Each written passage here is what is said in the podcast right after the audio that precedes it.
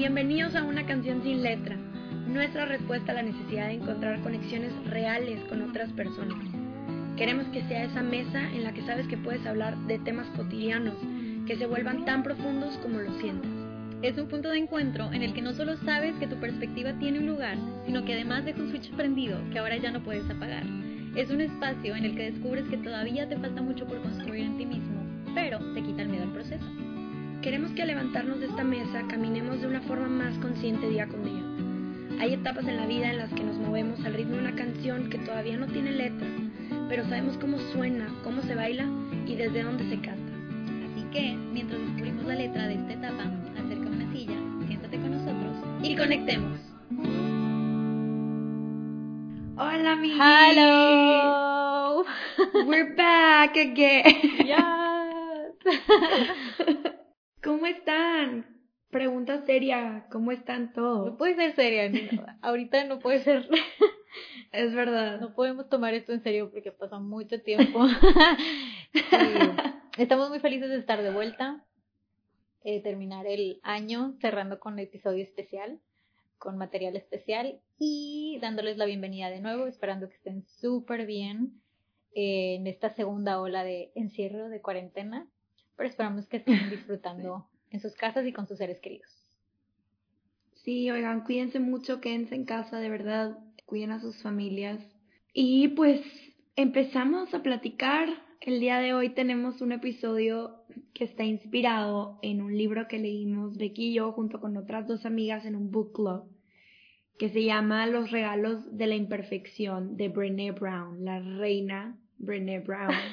Si no la conoces, no sé qué haces en este podcast. Ah, Disclaimer, ella está sesgada, Annie es fan número uno de Súper Brené. sesgada. No, pero es muy, muy Sí. buena, la verdad.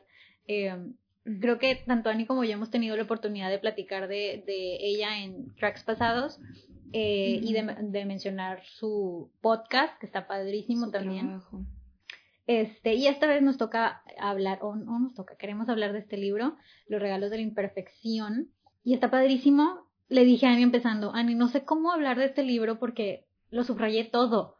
O sea, no sé Sí, cómo bueno. hacer una reseña porque realmente todo es importante para mí. Pero bueno, vamos Sí. a hablar como de, de, vamos a partir de conceptos importantes que nacen de este libro y luego vamos a ir como viendo cómo se ven en nuestra vida, cómo se ven traducidos en un día a día, en la vida de Annie, en mi vida, Sí. y, e igual y también sale por ahí algún ejemplo que ella haya puesto, que Brené haya puesto de su vida, ¿no? Sí. Yo lo sentí, no sé, no sé qué piensas tú, Becky, yo lo sentí agresivamente personal. o sea, sentí Sí. que lo escribió teniéndome en mente, o sea, de que Annie Montoya, perdón, pero ahí te va esta cachetada de guante blanco, porque no sé si haya más gente que, que se sienta así. Yo creo que sí, por algo escribes un libro para conectar con, para conectar ideas de esa sensación de que creo que esto solo me pasa a mí y luego lo agarras y dices, "Ah, hay esperanza, a otros también les pasa y hay soluciones. Ajá. Pero en general, esta mujer se dirige a personas que como tú y como yo y como los que tal vez están escuchando, pues quieren navegar por este mundo como que lo mejor posible, pero en ese proceso estamos como que nosotros mismos saboteando nuestro camino con, con pensamientos como ya predeterminados, con, con pensamientos automáticos, que ahorita los vamos a ir platicando, y, y nos disparamos en el pie en ese andar, ¿no? Entonces se dirige a esas actitudes que tenemos que no nos permiten ser plenos o, o vivir con un corazón pleno y abierto a el gozo que puede traer la vida Exacto. o que puede traer la experiencia humana, ¿no? Sí, definitivamente estoy de acuerdo con lo que dices de agresivamente directo, aunque eh, yo estoy segura que, que no pretende serlo, porque también cuando, Claro. cuando hablo en su libro me gusta mucho también cómo escribe, escribe de una manera muy sencilla, muy fácil de leer,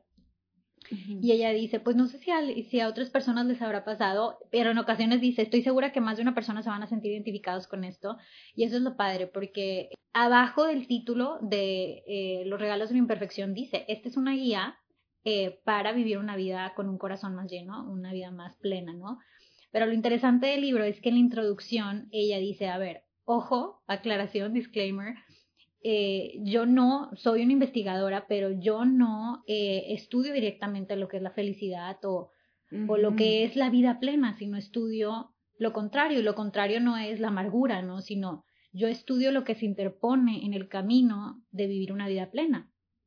Y eso eh, son, ella se enfoca como en dos factores, ¿no? Habla de muchos otros conceptos, pero ella se enfoca en el miedo y en la vergüenza, eh, en el sentimiento de sentirte avergonzado. Y entonces, aunque en el libro no habla, en este libro en particular no desarrolla tanto esos conceptos, sí los menciona y me gusta mucho que va dando como una serie de significados.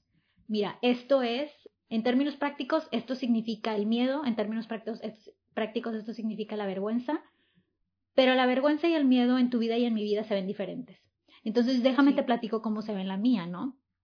Y entonces eh, ella te dice, mira, los tres regalos que te voy a dar en este libro son como el antídoto para que tú puedas vivir la vida en imperfección y estés de acuerdo con eso, estés bien con eso, ¿no? Y entonces en su libro habla de estos tres dones de la imperfección, que son el coraje, la compasión y la conexión.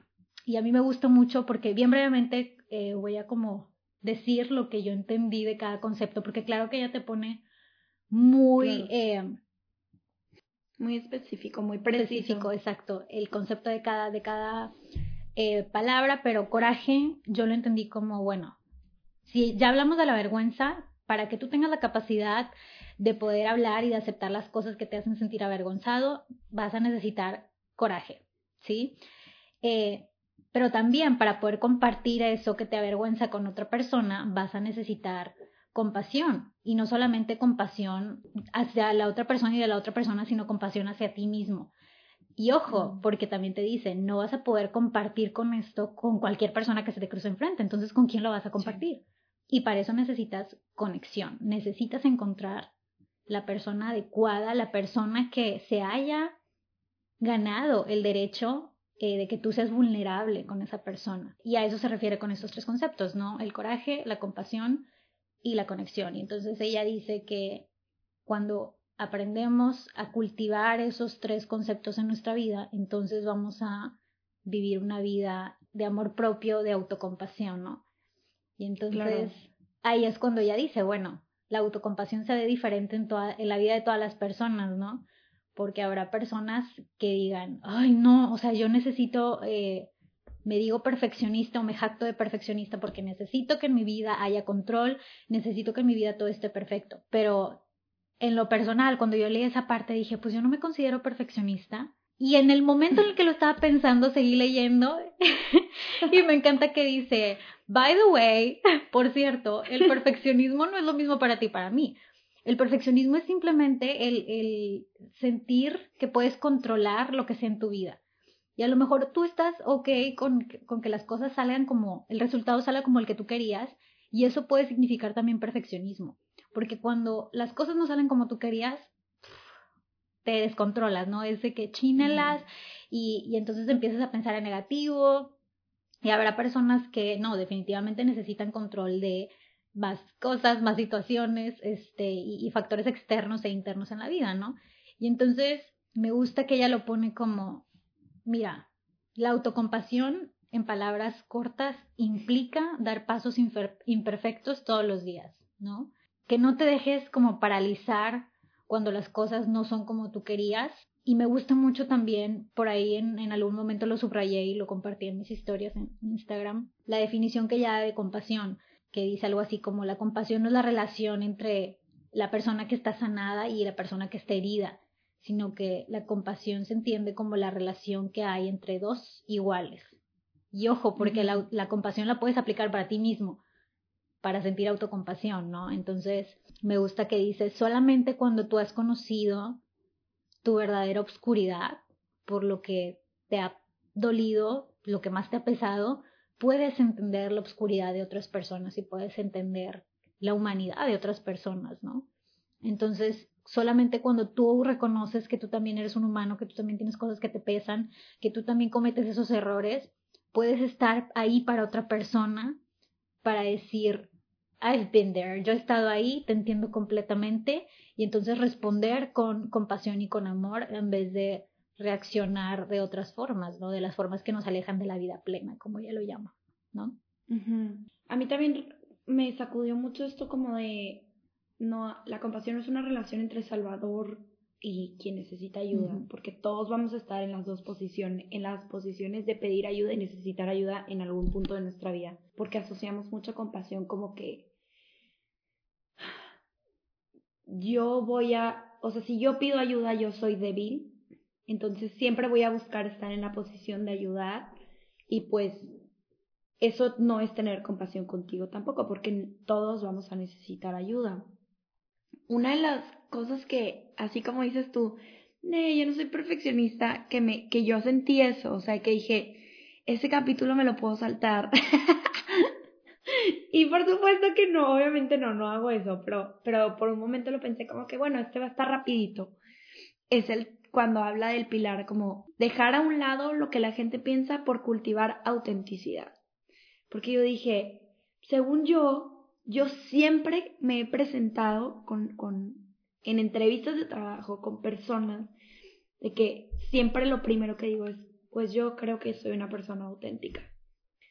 Y lo creía con firmeza, o sea, lo creía con todas las fibras de mi ser. Y puede ser que sí lo sea, o puede ser que sí lo haya sido, pero lo pensaba como algo estático en mi vida esta es una característica de mi personalidad, así nací. Y no, el, el libro lo replantea como una práctica, como una práctica consciente. Y, y a lo mejor sí, antes cuando yo estaba más chavita, me valía todo, me valían las tendencias, me vestía como yo quería. Este, era la misma persona con todos los grupos con los que me relacionaba. Y quizás ahorita mismo también lo soy.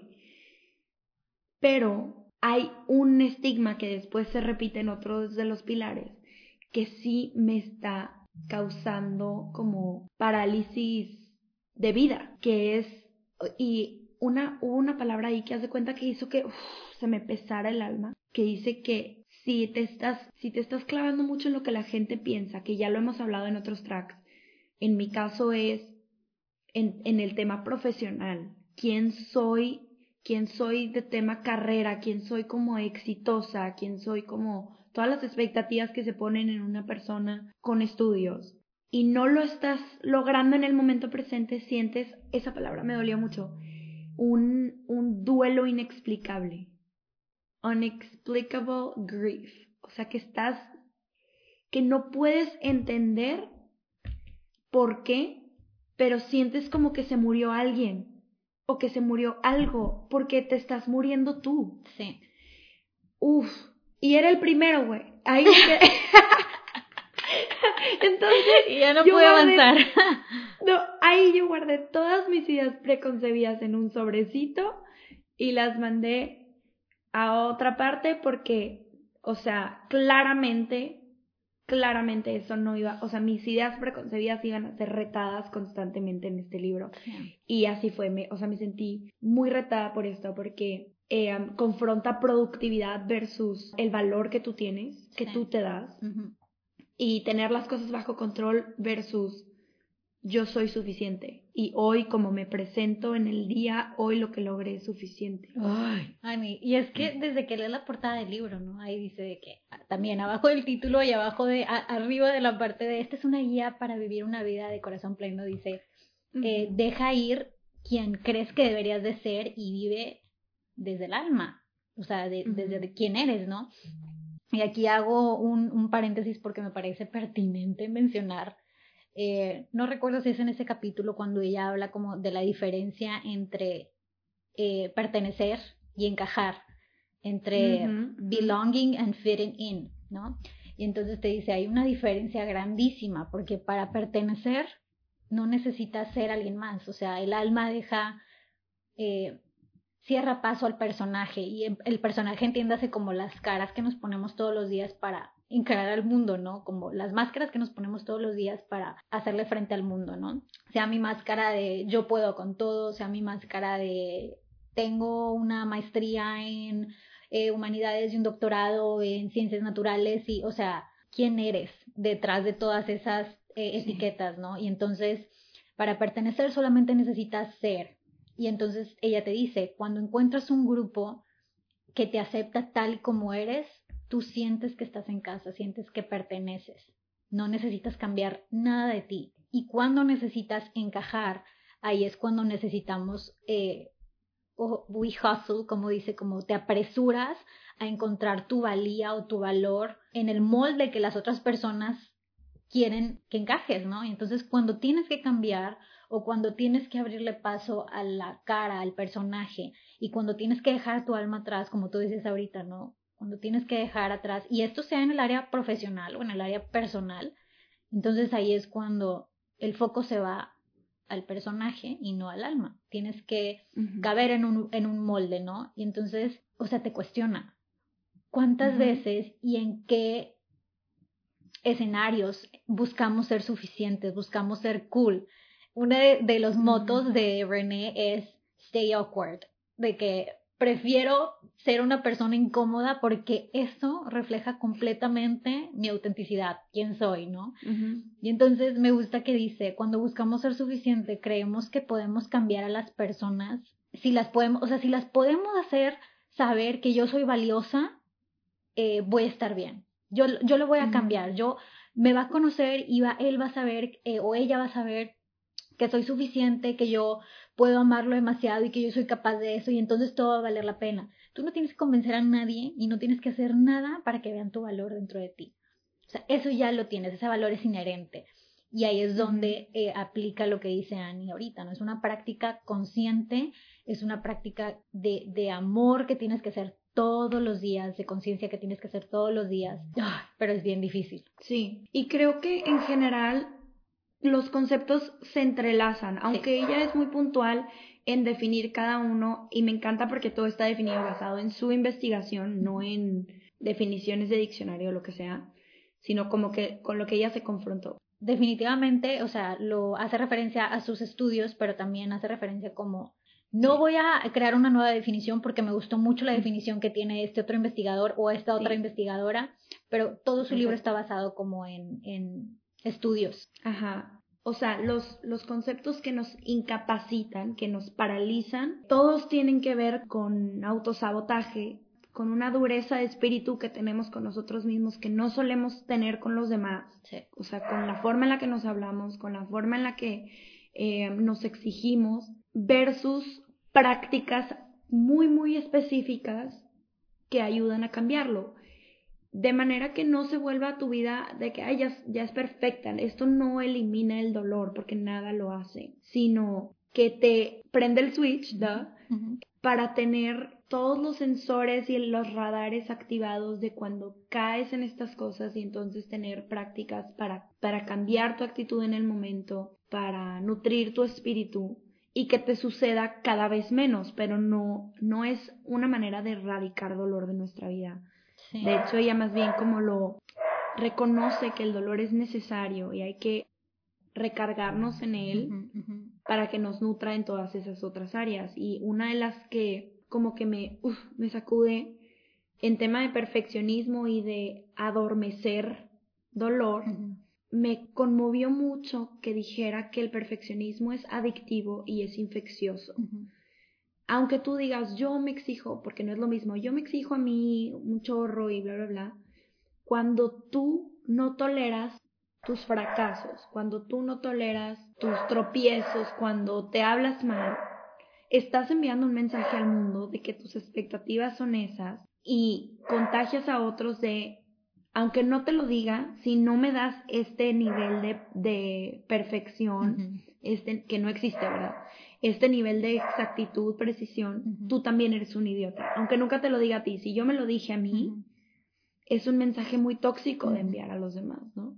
Y de adormecer el dolor, algo que también me, me hizo como aguas ahí, aguas ahí, que me pasó con el perfeccionismo, aguas ahí porque cuando te hablas así, estás enviando un mensaje a tu pareja, a tu familia, de que eso no es tolerable en tu vida. Y tú, tú lo estás escuchando, o sea, tu inconsciente Exactamente. lo escucha también. Exactamente, pero como que por alguna razón ella misma dice, es más fácil cuidar a otros que a ti mismo. Entonces, cuando pongo en mi, en mi lugar, a ver, ese es el mensaje que yo quiero mandarle a mi marido de lo que espero, no. Entonces, ¿por qué lo hago conmigo? Y en tema de adormecer emociones, algo que me hizo tener como aguasani, foco rojo, fue que cuando adormecemos dolor, y no, esto no quiere decir, ay, pues con drogas, con, con, es también con cafeína, con shopping, con exceso de mantenerme ocupado, o sea, todas esas cosas con las que adormecemos dolor, también adormecen gozo. Sí, también. Ese fue mi foco rojo, de que si no dejas entrar dolor, no dejas entrar felicidad.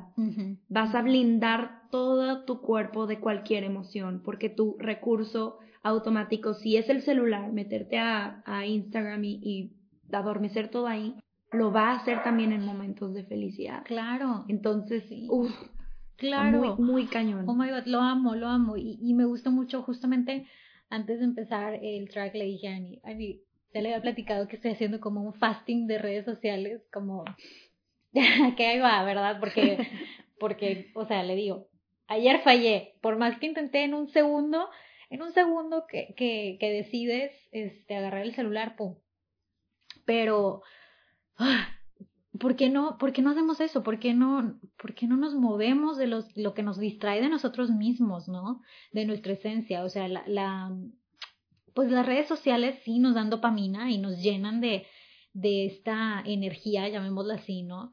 Que tenemos como que esta necesidad de, de tener esta energía, de tener esta aceptación externa, pero no es sostenible. Entonces, aunque sea buen contenido. Exactamente. Aunque sea contenido nutritivo. Claro, claro, porque pues también puedes estar siguiendo cuentas de, eh, no sé, psicología positiva, terapia en familia, este, yoga, meditación, nutrición, lo que tú quieras. Pero no es sostenible porque al fin y al cabo son eh, cuestiones externas y siempre vas a querer buscar más y más y más y eso te va a generar más ansiedad, ¿no? Entonces, pues también, o sea, recordemos que estamos hablando del sistema nervioso, ¿no? ¿Con qué te estás nutriendo? ¿Con qué estás nutriendo también tu sistema nervioso? Y yo creo que eso me lleva también a algo que como que me cayó mucho el 20. Una vez estaba platicando con otra amiga y hablábamos como que de, del término de, de la autocompasión o del el self-love, del amor propio, ¿no? O de la autoestima, ¿no? Y entonces, pues obviamente para, para tú poder tener autoestima necesitas hacer actos de estima propia.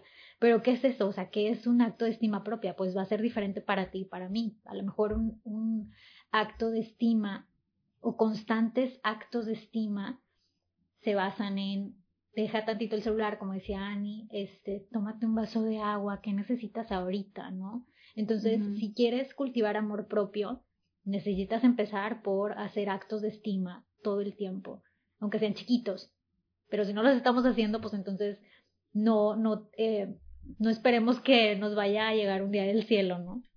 Es completamente comprensible que lo vayamos a estar buscando en, en, cosas exteriores, ¿no? Sí, por eso hace tanto hincapié en la práctica. O sea, ¿en qué, ¿en qué se traduce esto? Porque si fuera un hace poquito le decía a Daniel, si las cosas fueran un tema de voluntad nada más, nadie tendría adicciones, ni obesidad, ni, ni ninguna de las enfermedades que nos poseen, porque la voluntad sería suficiente para frenarlas. Claro. No es. Es la práctica. Es el nutrirte constantemente de estrategias y cuando te deja de funcionar una estrategia te traes otra para mejorar, ¿no? Y sabes que no sé por qué me acordé también de, de en esa parte del libro cuando ella está hablando como de cultivar la autenticidad y de dejar ir lo que la, la gente piensa de ti y que también te cuestiona, ¿no? O sea, te, te te afronta y te dice, a ver, ¿cuánto tiempo te has pasado preocupándote por lo que las demás personas piensan de ti? ¿Cuántas, cuántas personas crees que están contigo porque de verdad son amistades y la verdad es que las tienes ahí porque te da miedo dejarlas ir porque si las dejas ir se va a ir esto otro, o sea, de verdad ponte a pensar, ¿no? Y random, eh, me acordé de la, de la escena de la película de eh, La Sociedad de los Poetas Muertos, okay, cuando el profesor eh, Keating, creo que se, que se llamaba, le, tapa los ojos a uno de los alumnos, uno de los más como introvertidos, porque el, chavo se resistía a, a, ¿cómo se dice?, a llevar sus poesías a la clase, ¿no? Y entonces el maestro sabía que no era porque no fuera capaz, sino porque estaba muy, muy al tanto de lo que los compañeros pensaban de él. Entonces un día, eh, y le dice, ¿qué ves en esa foto? ¿Qué ves en la foto de un poeta? Creo que era. Y el chavo de que, le responde así como muy puntual, ¿no? Y entonces el maestro Keating le tapa los ojos y le dice, deja de pensar, o sea, pero lo hace muy visualmente, deja de pensar en la risa del, del compañero que está atrás de ti, deja de ver cómo reacciona el otro cuando tú respondes algo. De verdad, ¿qué es lo que tú piensas? Y entonces hasta que no le tapa los ojos, y me encanta la escena porque también, o sea, la cámara está girando alrededor de ellos y el director quiere que tú te enfoques en ellos, ¿no? Y el chavo empieza a decir, es un lobo y tiene miedo y el miedo se siente como una colcha fría y como que los pies, no sé qué. Y al final termina diciendo una poesía, una prosa súper padre y todos se quedan de que... ¡Ah! Pero no fue hasta que no cayó las voces externas y literalmente se fue adentro que pudo ser verdaderamente auténtico. Y a veces el acto de compasión y el acto de amor es, está en callar las voces que hay afuera y ver que hay adentro, ¿no? Pero tiene que ser con un acto sí. específico. Sí. O sea, ese es, la, ese es el hincapié, como solito no va a pasar, porque lo hayas leído en un libro, lo hayas subrayado, no va a pasar. Es, mete en tu cartera, ya puse yo, eh, mi moneda con la oración de la serenidad. Sí y la traigo conmigo. Eh, es ponte post-its en tu lugar de trabajo. Es, no sé, usa un amigo que te, que te sirva de, como que vamos como al gym, ¿no? De que vamos a meternos juntos para que sientas esa como corresponsabilidad de, de cuidarte, ¿no? De tomar las riendas de tu vida y hacer algo por ti.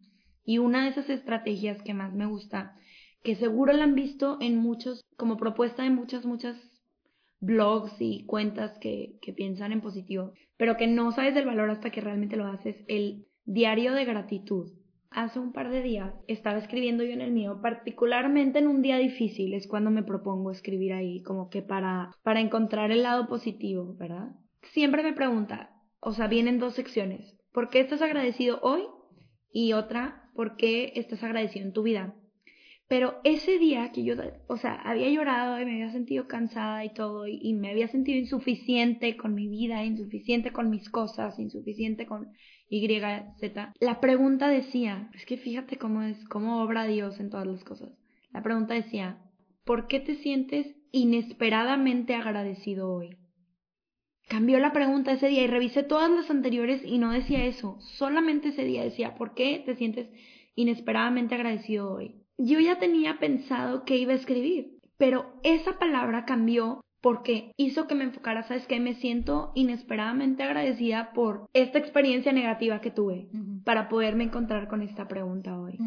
Me siento inesperadamente agradecida con, o sea, me hizo enfocarme en el valor de las cosas duras que estaba enfrentando, no solamente en todo lo bueno que tengo para minimizar lo duro, ¿sabes? Entonces, esa práctica me salvó, es, rescató ese día para mí, porque me devolvió el poder con una frase que, que Becky me dijo hace poquito que no he parado de pensar todos los días, no sabemos de quién ni de dónde la sacó, hay que investigarlo, pero, ¿Cuál? pero no puedo dejar de pensarla, este mantra de no estoy perdido, estoy aquí. ¡Oh! Becky, ¿qué onda? O sea, ¿te acuerdas? Sí. Ay, qué bueno que resonó contigo porque lo dije, lo, se los platiqué en una, en una cena y para mí también fue un mantra muy poderoso el cambiar la perspectiva, como tú dices ahorita, cambiar los patrones, cambias la mentalidad y eso te da el poder de elegir a ti, ya no eres víctima de la situación, eliges estar ahí. La vida no me está pasando, yo estoy pasando en la vida y yo decido tomar estas decisiones, ¿no? Exactamente. O sea, las cosas que pasan no son tu culpa, pero lo que haces con ellas es tu responsabilidad, no es de nadie más. Exacto. Decía el libro de, de seguramente muchos lo han leído o les interesa, de eh, el arte sutil de que te valga un... aquí palabra altísima. de que si un bebé llega a, tu, a la puerta de tu casa, alguien lo abandonó ahí, no es tu culpa que lo hayan abandonado, pero tú vas a tomar la decisión de cierras la puerta, llamas a alguien, para, a la policía para que venga y lo recoja, lo llevas a servicios sociales, o sea, inmediatamente tú tienes la responsabilidad de actuar. Así es con las cosas que pasan en la vida, con las cosas malas, con las cosas duras, con las cosas fuertes que vives. Es tu responsabilidad. Claro. Este, hacer lo que tengas que hacer con ella. Ay, pero es que me encanta, me encanta cómo también eh, en el libro de Brené, como tú dices ahorita, como que todos estos conceptos se van relacionando y me gusta mucho cómo Brené entrelaza la cuestión de el término que dice accountability, el hacerte responsable, ser compasivo. Y me gusta mucho que hace una pregunta de ¿por qué somos como tan si estamos acostumbrados a apuntar siempre, echarle la culpa a las personas y siempre estamos listos para decir, él tuvo la culpa y eh, tiene que pagar por las consecuencias y estamos como tan acostumbrados a, a que lo que nos va a hacer sentir mejor va a hacer saber que la persona ya tuvo un castigo, ¿no? Que la persona ya eh, tuvo una, como una consecuencia. Pero entonces ahí es cuando ella dice, ¿qué tan diferente sería el mundo si en vez de enfocarnos en cómo, o sea, como que en la pena o en ser eh, duros con el castigo o en enfocarnos en señalar, si nos enfocáramos en la parte de, y si fuéramos responsables, en primer lugar, si nos hiciéramos responsables de eh, estas limitantes que le ponemos a otras personas, uno, yo de ponerlas y dos, yo también de saber respetarlas, o sea, viviríamos en una sociedad completamente diferente. Y entonces, ¿dónde aplica la compasión? La compasión aplica en, ella pone el caso de una empresa, le hablaron de una empresa porque tenían como esta, esta cadena de servicio y entonces el gerente le habla y le dice, oye, mira, pues así están las cosas, estamos trabajando súper bien, pero tengo un problema con mi equipo, hay una persona que es bien importante para mí, pero le cuesta mucho seguir indicaciones. Y entonces he tenido tantos problemas con la persona que ya lo que hago ahorita es, pues lo que me funciona es bajar, hablarle a todos los compañeros y señalarlo y avergonzarlo enfrente de ellos para ver si así aprenden, ¿no? Pero entonces, ¿qué pasa? Que ahora yo termino siendo el, el, malo del cuento, porque pues ahora todos me ven como, ay, qué malo, ¿qué le pasa? ¿Cómo se le ocurre? este, esas no son formas, no sé qué, y él dice, pues lo único que quiero es que él entienda que eso no es lo que se debe hacer, ¿no? Y entonces Brené dice, hay una diferencia muy grande entre hacer a una persona responsable y culparla o avergonzarla eh, de lo que es, ¿no? de todas las cosas, de todos los conceptos que Brené plantea, este es uno de los que más me llaman la atención porque de verdad creo que puede hacer un cambio bien, bien fuerte en la sociedad no pensamos, nunca hablamos de justicia social con compasión. O sea, normalmente esta generación millennial está acostumbrada a hablar de justicia social con enojo, con ira, y está bien, está bien sentir el enojo, está bien sentir esa ira, el coraje, porque es lo que nos mueve. Pero también está bien hablar de justicia social desde un punto de vista compasivo, desde el punto de vista que ella hace referencia, ¿no? Desde el punto de vista empático.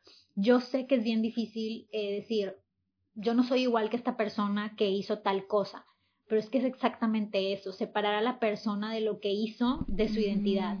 Esa persona no es eso, esa persona no es esa etiqueta, esa persona puede cambiar.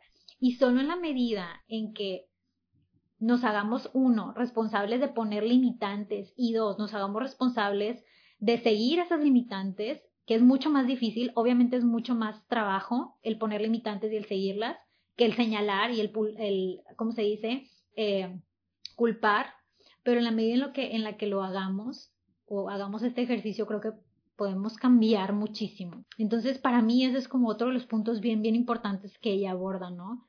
Eh, la clave está en separar a las personas de los comportamientos para poder abordar lo que están haciendo, que lo que hicieron está mal y eh, no lo que son. Esa persona va más allá de ese comportamiento. Y también, en la medida en la que lo hagas contigo, lo vas a poder hacer mejor con los demás. La práctica es primero en ti. O sea, si se te cae el vaso y te dices, ay, qué estúpida, qué estúpida estoy, pues es muy difícil que desasocies la acción de la persona si tú te hablas así. Si eres, y es parte del perfeccionismo también.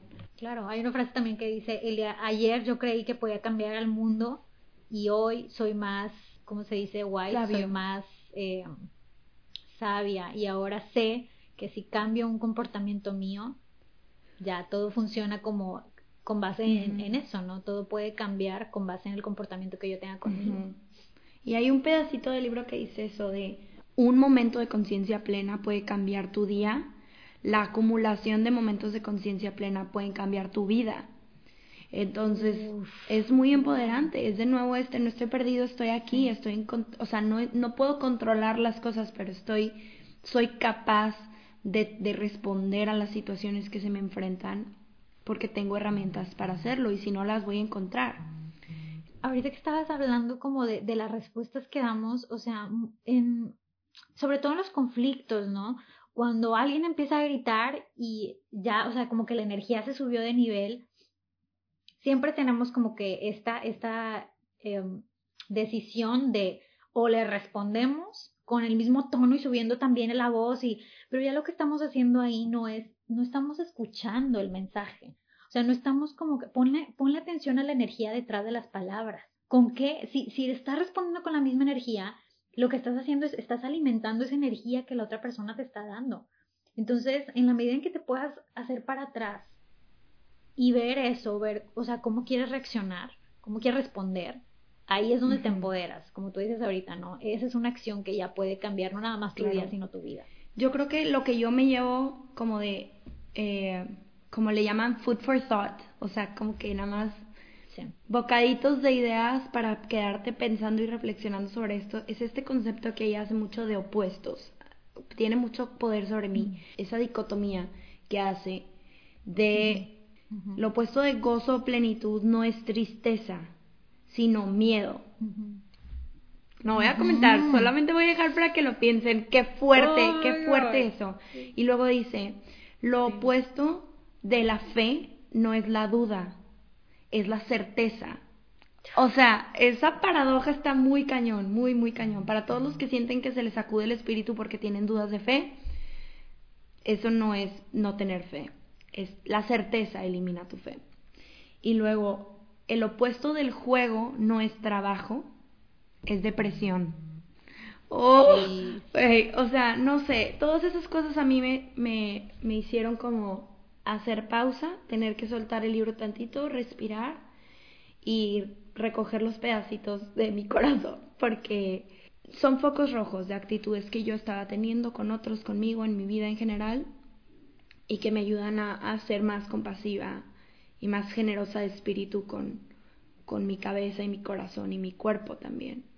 Y con eso me quedo, o sea, digo, con todo lo que hemos platicado, pero creo que lo más fuerte para mí es lleva tus intenciones a la práctica, sea cual sea, a lo mejor estaría súper cool que nos platicaran ustedes como que qué cosas hacen tangibles o, o activas para frenarse cuando están teniendo pensamientos tóxicos de cualquier tipo y traducirlos a algo más generoso y compasivo con tu espíritu. Estaría súper padre que nos pasaran porque puede ser una red de tips, de tips muy cool de, sabes que a mí me funciona, me meto en el baño tantito y me veo al espejo y me echo agua para dejar de pensar en eso. O a mí me funciona irme tantito a la capilla de mi escuela. O me sirve lo que sea, ¿no?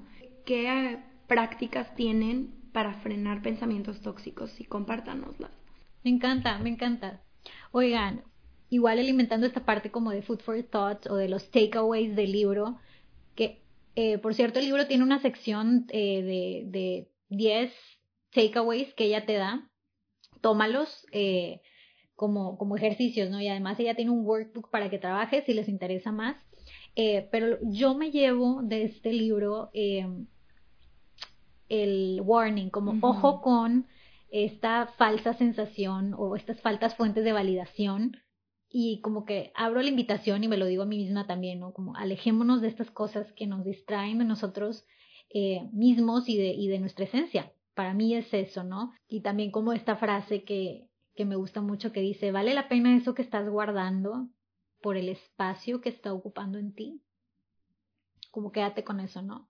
Y bueno, Vamos a terminar, no sin antes mencionar nuestros favoritos de la semana. Recordemos que este espacio es un espacio que nos gusta eh, compartir con ustedes sobre cosas que nos inspiraron en la semana. Y Ani, no sé cuál haya sido tu favorito de estas últimas semanas, meses. Pues mira, justamente un, un eh, creo que en honor a Brené viene al caso. El último episodio que escuché de ella de Unlocking Us tiene un invitado que habla sobre el cerebro y su composición.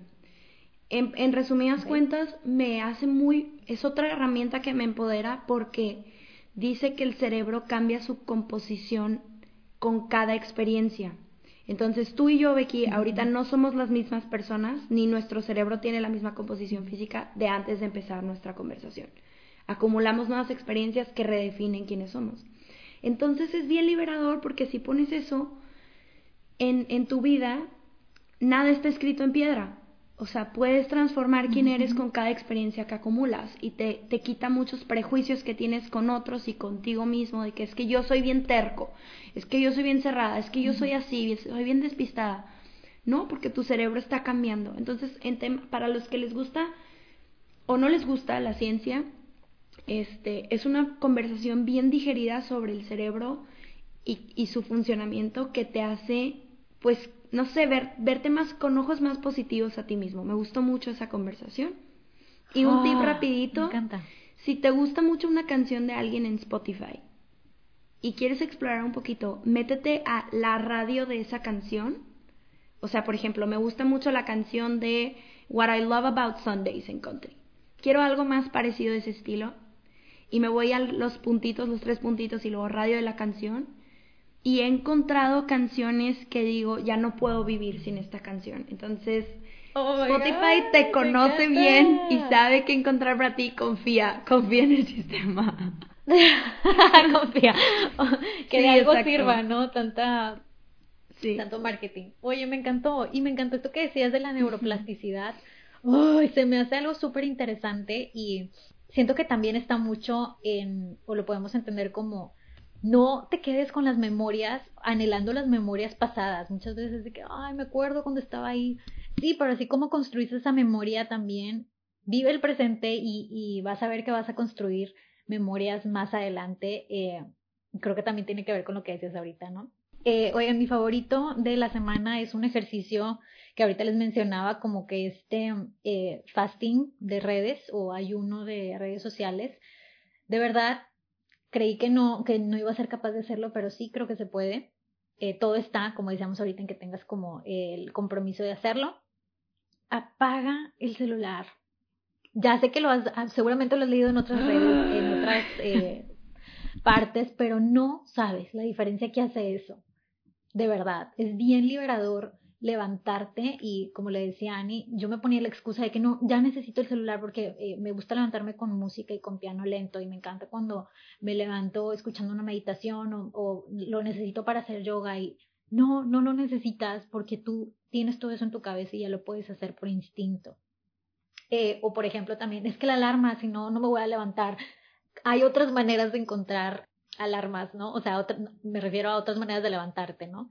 Eh, eso y otra cosa que estaba haciendo que ahorita me acordé y me funciona mucho es un diario, aunque no soy tan puntual con este diario, es como un, un diario de al final del día qué fue lo que activó mi ego. Y eso me funciona mucho como para ver como lo que me avergonzó ese día siguiendo la pauta de el concepto que desarrolla Brené Brown, ¿no? Como el shaming, qué es lo que te avergüenza o qué es lo que te hace sentir menos, pero identificar que eso viene del ego también le, le quita mucho peso a, a, la situación y te hace ver como qué es lo realmente importante para mí. Eso me ha funcionado también.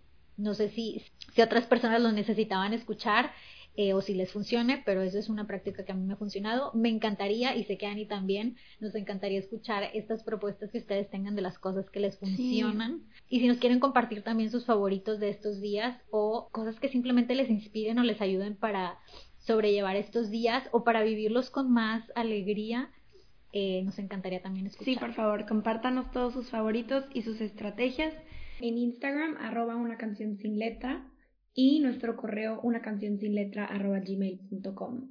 Y fue un gusto volvernos a encontrar. Esperen nuevos tracks muy pronto. Nos vemos, cuídense mucho. Somos Annie y Becky y esto fue una canción sin letra. Bye.